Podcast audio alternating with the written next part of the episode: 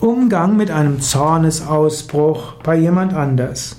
Wenn jemand in deiner Umgebung einen Zornesausbruch hat, dann gibt es verschiedene Möglichkeiten, damit umzugehen. Angenommen, der Zornesausbruch ist gegen dich gerichtet, dann kannst du um Entschuldigung bitten und kannst sagen, oh, tut mir leid, das hätte ich nicht tun sollen, oder es tut mir leid, dass ich dort etwas getan habe, was sie tief getroffen hat. Wie kann ich es wieder gut machen? Oder ich bitte um Verzeihung.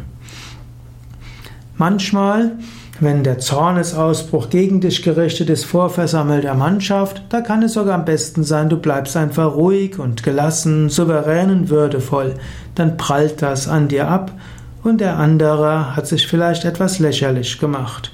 Und wenn jemand öffentlich Zornausbruch gegen dich hat, dann mag das eine angemessene Verhaltensweise sein. Wenn jemand einen Zornesausbruch gegen jemand anders hat, dann hängt es auch wieder davon ab. Wenn es öffentlich ist und damit der, der gegen den der Zorn sich richtet, wirklich niedergemacht wird, kannst du überlegen, ob es Zeit ist einzugreifen. Eventuell musst du sagen, Frau XY oder Herr XY, das ist nicht die angemessene Weise, mit einem anderen Menschen öffentlich umzugehen.